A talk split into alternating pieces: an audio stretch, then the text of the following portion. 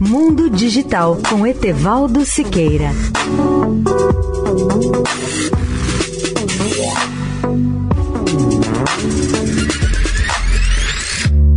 Olá, ouvinte da Eldorado. Em plena pandemia, o Instagram tem desinformado usuários sobre o Covid, segundo um relatório da CCDH, que é a entidade anglo-americana fiscalizadora da mídia social e que combate o ódio digital.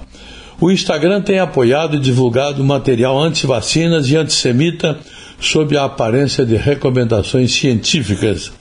Numerosos posts têm afirmado que não existe nenhuma pandemia e outros pedem às pessoas que parem de fazer o teste e de usar a máscara.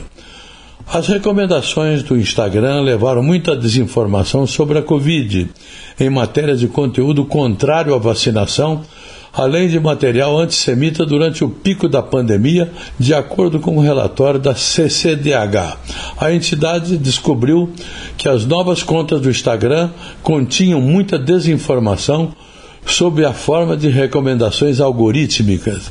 A desinformação foi exibida com mais frequência para os novos usuários, que eram direcionados a personalidades contrárias à vacinação ou influenciadores da área de saúde, de acordo com o relatório.